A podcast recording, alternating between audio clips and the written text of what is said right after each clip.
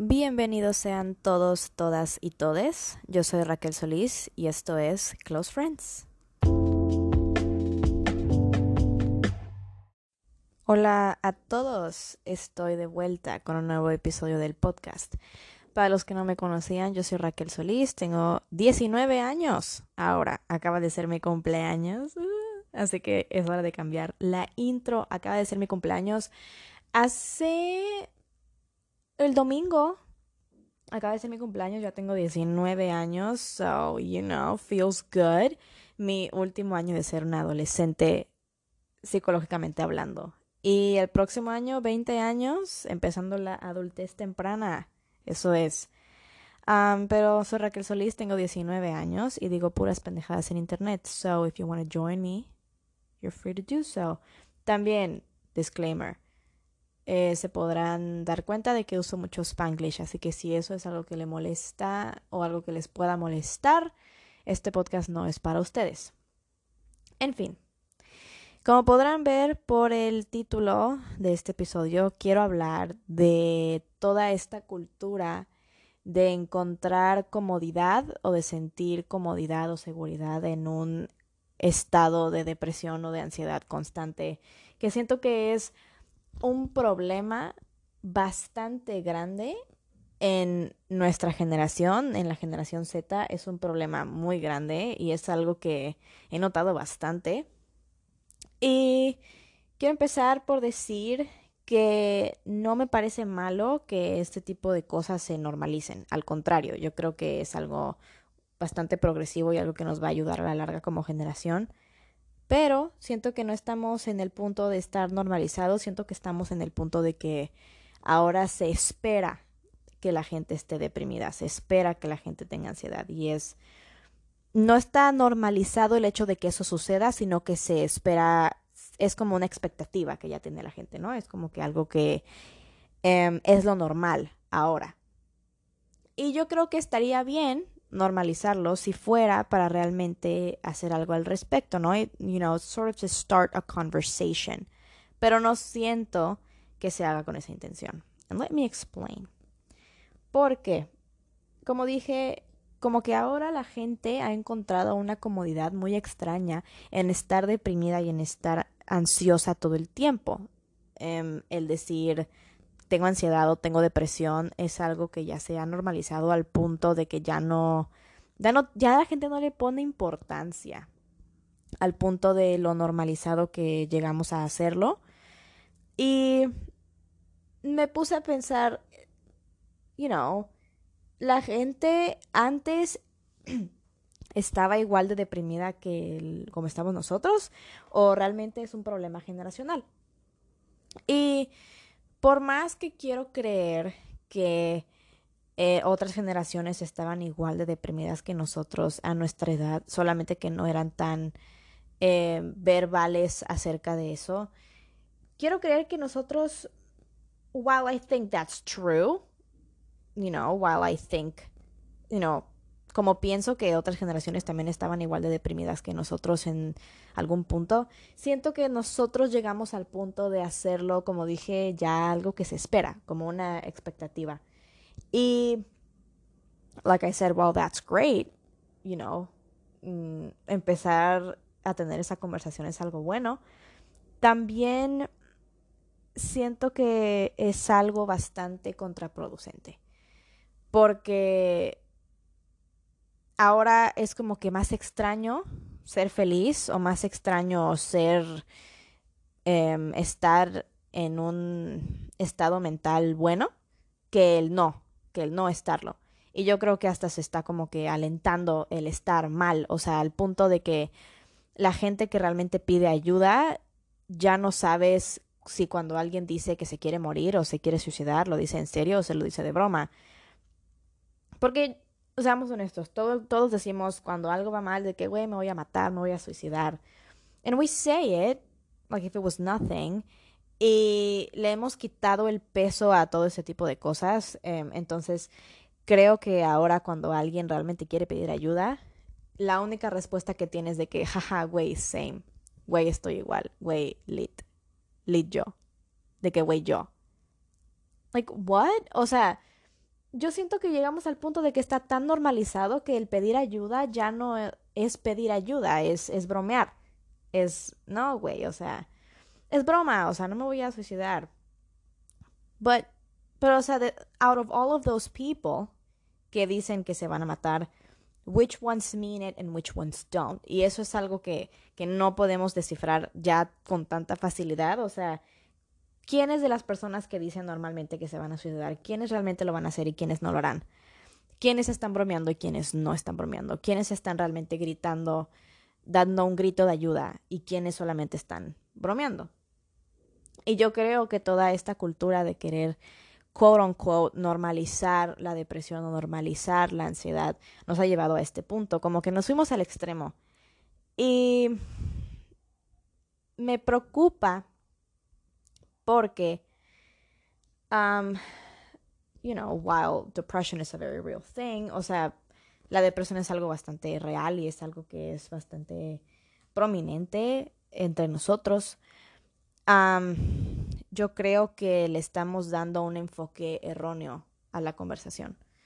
Porque, como dije, la gente que ahora quiere pedir ayuda, cuando lo hace, ya no se sabe con qué, con qué intención está diciendo lo que está diciendo. Y eso puede ser bastante perjudicial, pues para nosotros y para la gente de nuestro alrededor. Y, mm, de alguna manera me alegra que la generación X, la generación de nuestros papás, o sea, la gente que tiene de 40 a 50 años, em, no entiendan todos esos chistes de suicidio porque someone is gonna take you seriously and it's gonna be them. O sea, ¿por qué no puedes confiar en los millennials o en la generación Z para que te tomen en serio. Así que si dices que te vas a suicidar, alguien te va a tomar en serio y van a ser ellos. Y probablemente van a ser los que te inciten a pedir ayuda. Porque los millennials y la generación Z va a ser de que highway lead yo. Es como que that doesn't get, that doesn't get you anywhere. O sea, eso no te lleva a nada, es lo que digo. O sea, ok, sí, ya normalizamos esto, ya dijimos, ok, la gente tiene depresión, la gente tiene ansiedad, es algo normal ok, chido, ¿no? Como si no supiéramos eso, como si no supiéramos eso desde el principio, pero thanks, um, wise man. Ok, está normalizado esto. Right. ¿A dónde vamos? Where do we go from here? O sea, ¿a dónde más vamos a ir a partir de esto, no? A partir de este suceso, ¿a dónde nos va a llevar esto, no? Y yo siento que esa es la parte que falta. O sea, decir, ¿qué vamos a hacer con esto? ¿Qué vamos a hacer con esta situación que ya hemos normalizado? ¿Qué vamos a hacer con esto, no? ¿Qué vamos a hacer a partir de esto? Porque, ok, podemos empezar la conversación, quizás ya no tengamos tanto miedo de decir que tenemos depresión o de decir que tenemos ansiedad, quizá ya no es tan malo, quizá ya no tengamos tanto miedo o, o tanta pena de expresarlo por todo esto que pues ya está más normalizado y así, ¿no? Pero, ¿a dónde más vas a ir después de eso? ¿Qué otro paso vas a tomar aparte de vocalizarlo? Porque puedes hablar con un amigo, y lo digo porque eso me ha pasado a mí. Puedes hablar con un amigo y decir, mira, es que al chile no me siento bien, me siento así, la verga, ¿no? Y tu amigo te va a decir, güey, same, ah, no mames, güey, al chile sí, güey, lit todos. Y ya. How was this helpful? O sea, esto no ayudó a nadie, esto no está ayudando a nadie this whole take on depression, o sea, toda esta visión de la depresión y todo esto como que enfoque que le estamos dando al querer, entre comillas, normalizar la salud mental, siento que es un enfoque erróneo, porque como digo, no se está haciendo nada al respecto, solamente lo hemos normalizado, pero al punto de que es una expectativa, es algo que se espera, es algo que es, pues sí, algo que es como... Mm, algo que tiene que pasar, algo que va a pasar, es algo que se espera de la gente, es, es em, sí, una expectativa en la gente joven. Yo creo que millennials y, y, y la generación Z, pero siento que la generación Z más que los millennials probablemente. y yo siento que toda esta cultura de la normalización de la depresión, de la normalización de la ansiedad, por lo menos me llevó a mí a no querer afrontar el problema desde temprano o desde antes que se pudiera tornar algo más pesado o algo más difícil de poder afrontar, por esta comodidad que digo, no sé por qué nuestra generación encuentra comodidad, en que encuentra confort, encuentra seguridad en estar en este sentimiento constante de depresión y de ansiedad todo el tiempo. Como que llegas a ese punto en el que es algo confortante, es algo cómodo estar en esa situación. Y yo siento que esa, por lo menos a mí personalmente, toda esa cultura hizo que mi proceso de Em, pues de sanar emocionalmente y de crecer psicológicamente se le tardara muchísimo más de lo que pudo haber sido, ¿sabes? Entonces, es, siento que es algo que le está pasando a muchas personas y lo digo porque lo veo en mi círculo cercano, lo veo, lo vi en mí en algún punto y lo veo en internet, lo veo en todas las personas en la manera en cómo se expresan de que, güey, al chile no estoy bien, pero ya me vale verga. No, si no estás bien, haz algo al respecto. Si no estás bien, hay cosas que puedes hacer. Yo entiendo y a mí me queda muy claro que la terapia es algo, es un privilegio. La terapia no es, eh, it's not a right, it's a privilege. O sea, no todo el mundo puede gastar eh, lo que te cuesta una sesión de terapia y mucho menos un proceso terapéutico completo. Por lo menos mi proceso terapéutico eh, de ir a terapia constantemente como un proceso entre comillas, podríamos decir médico, eh, fue de un año, o sea, fue un tiempo bastante largo, obviamente no iba todas las semanas, no iba todos los días, entonces no era como que un gasto tan fuerte o un gasto tan recurrente, pero definitivamente fue una cantidad de dinero considerable que se invirtió, porque no fue un gasto, que se invirtió en, en eso, ¿no? Y yo sé que no todo el mundo tiene la posibilidad de de poder buscar ese tipo de terapias, ¿no? En, em, con psicólogos privados que tienen sus propios consultorios y, la cosa. Pero pues, si trabajas en una empresa que provee ese tipo de servicios, úsalos. Si estás en una escuela que provee ese tipo de servicios, úsalos. Realmente están para algo. Y yo siento que el encontrarnos en este limbo de comodidad, en este, en this gray area, donde no se han vuelto tan críticas las cosas como para que realmente sientas la necesidad de vida o muerte de hacer algo y tú sabes que no eres feliz, pero estás en ese limbo donde es soportable, es manejable y es esa pues sedentariedad, I don't know if that's a word, no sé si es una palabra, pero el quedarte ahí, stuck. O sea, yo siento que que eso es lo que está logrando más que nada toda esta, como dije, entre comillas, normalización de la salud mental. No se le está dando el enfoque que se le debería de dar. Y I think that's very sad. Por eso como que cuando alguien se suicida o un adolescente se suicida, yo creo que es más choqueante aún porque yo te puedo asegurar que esa persona pidió ayuda de muchas formas, pero no se le tomó en serio por toda esta normalización y enfoque casi humorístico que se le ha dado al estar deprimido o al estar o tener ansiedad. Se le ha dado un enfoque más humorístico. Veo un chingo de memes diciendo, güey, sí, o sea, eh, bonita pero con depresión o, eh, mira, podré tener depresión, pero por lo menos, mm, no sé, una pendejada, ¿sabes? O sea, ese tipo de cosas donde se glorifica hasta cierto punto el no estar bien porque eso it builds character aparentemente el no estar bien te hace una persona más carismática o te forja el carácter, ¿no? El no estar bien. And while that's true, and while that may be true, no es una razón o no es una justificación para que tú sigas atascado en ese limbo de sufrimiento, de ansiedad no es una justificación. Y yo sé que por lo menos en la comedia y en todos esos eh, campos, el tener como que ese tipo de sufrimiento o al haber sufrido problemas bastante, quizá no fuertes, pero haber tenido una vida que no sea fácil, claramente te ayuda en ese sentido a ser una persona más eh, cómica.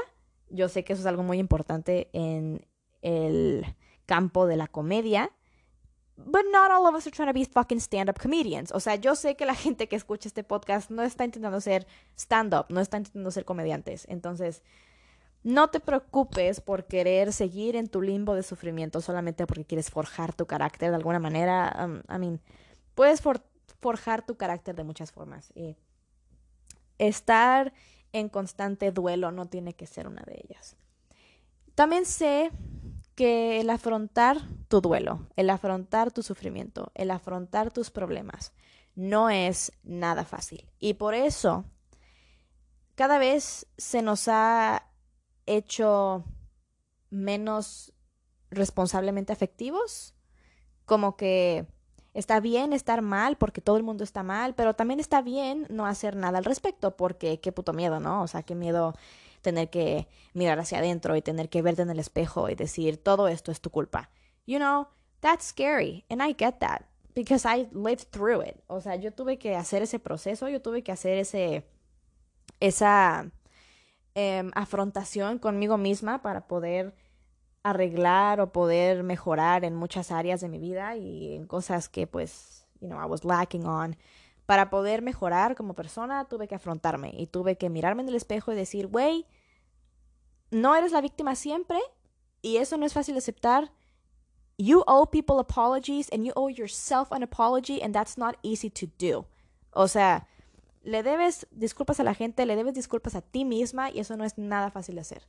Y yo sé que ese proceso no es fácil. Por eso la gente se queda en esta comodidad de estar mal siempre.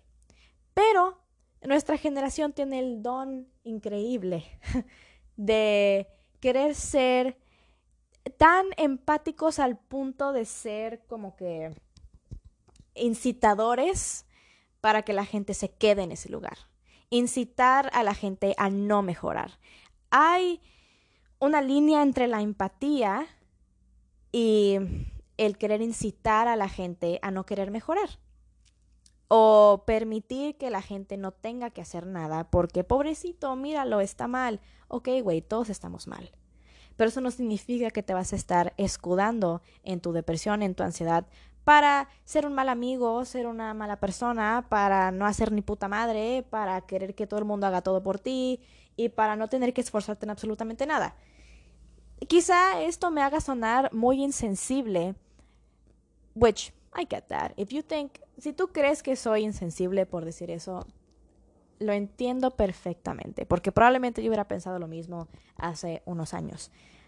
But what I'm trying to get at, y el punto que quiero eh, al que quiero llegar es que, mira, mientras entiendo que tú estás mal y entiendo que puede haber cosas que se te dificulten por tu situación, no es una excusa y no voy a em, excusar tu decisión propia de no querer hacer nada al respecto. Porque yo creo, mínimo yo tengo 19 años y yo creo que la gente que me escucha está en mi rango de edad yo creo que ya estamos en una edad donde estás bastante grande para que te agarres los huevos y que afrontes tus problemas y hagas algo al respecto. No puedes seguir echándole la culpa a otras personas por tu, propio, por tu propia carga emocional. No puedes seguir echándole la culpa a tus papás, no puedes seguir echándole la culpa a tus amigos, no puedes seguir echándole la culpa a tu infancia, no puedes seguir echándole la culpa a tu pareja tóxica de hace tres años, no puedes seguir echándole la culpa a las circunstancias, porque la forma en la que tú reaccionas es tuya. Y, la, y, lo que decides hacer con esa reacción, lo que decides hacer con ese aprendizaje, lo que decides hacer con ese trauma, lo que decides hacer con lo que sea que te haya pasado, es tu decisión y es tuyo.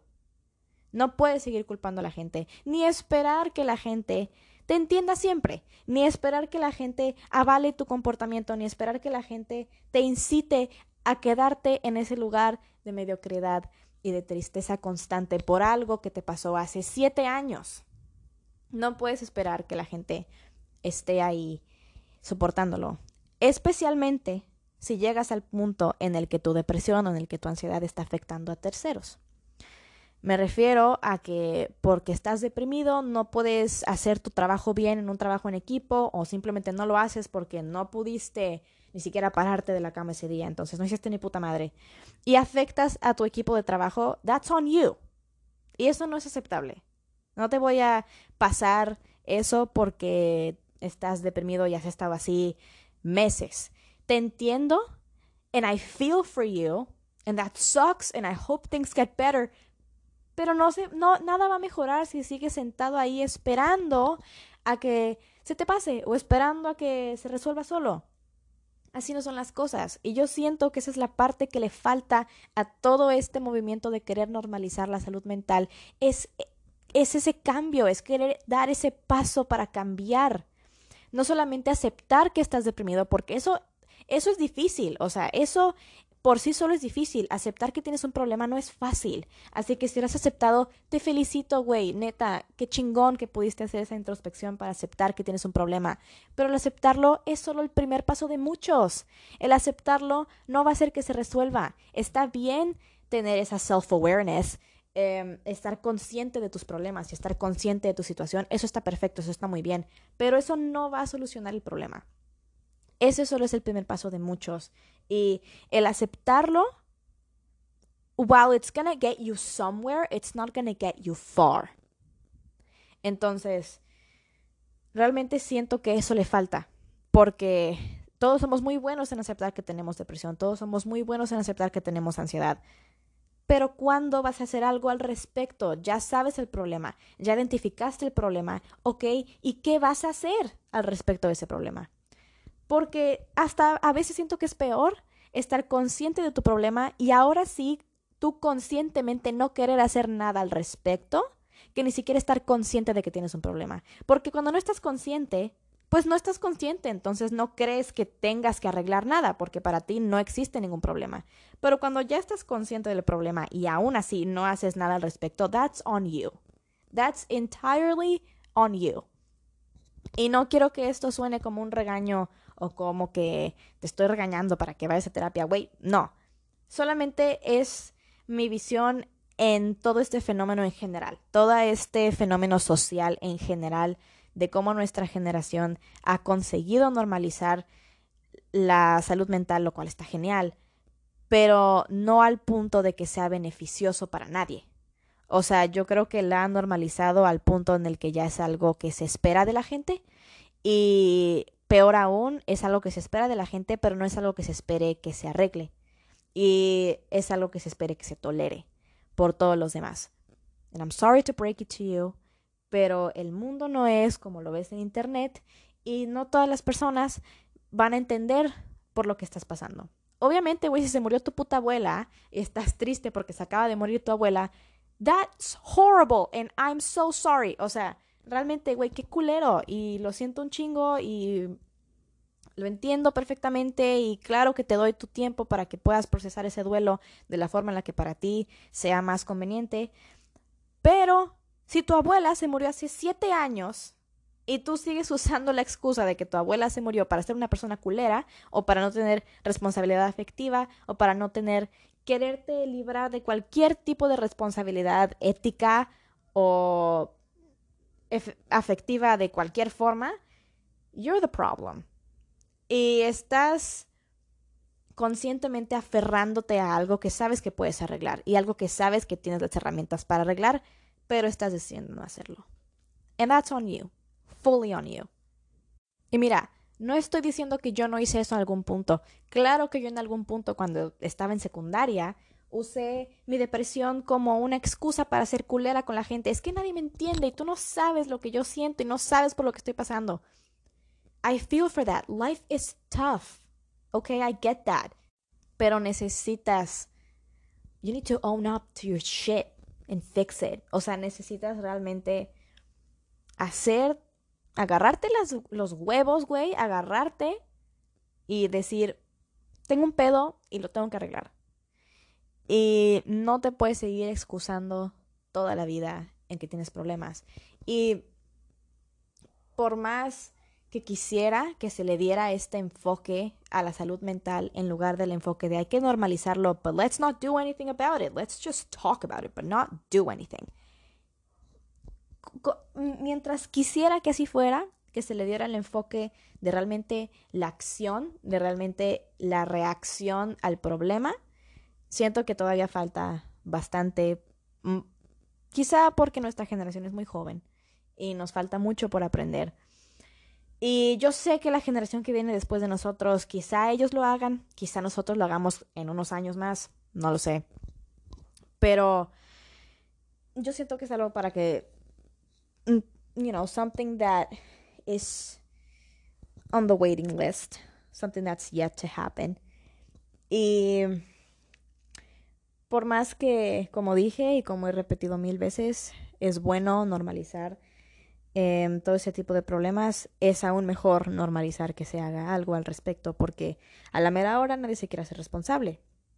Pero quieres la empatía de todos y quieres que todo el mundo te entienda y que todo el mundo avale tu comportamiento y avala tu irresponsabilidad porque tienes depresión, porque tienes ansiedad. I get that. And that sucks. And I'm sorry that you feel sad. I'm sorry that you're anxious all the time. Que yo sé que la depresión es estar triste, yo sé que la depresión no es de que tener el pulso acelerado. Yo lo sé, porque yo lo he vivido.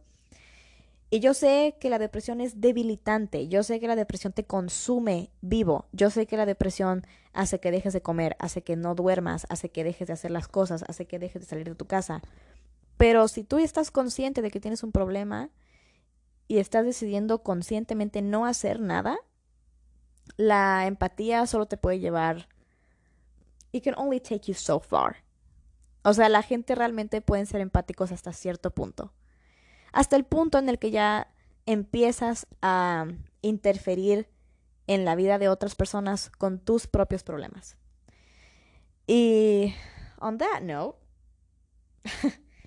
em, realmente quiero decir que es, se me hace genial, se me hace muy bueno que que la salud mental se esté normalizando poco a poco, pero se me haría muchísimo mejor que se normalizara el hacer algo. Porque, como dije, toda esta cultura de normalizar al punto de que es una expectativa y al punto de que se ha hecho algo cómodo y un estado confortante en el cual la gente está y ahí se queda por años y no se no se no se incita ningún tipo de cambio, ningún, ningún tipo de mejoramiento. Em, yo espero que esto pueda cambiar en algún punto. Y no sé si vamos a ser nosotros los que van a hacer que eso cambie o si va a ser la generación que viene después de nosotros. Y creo que es la generación alfa, creo que así se llaman.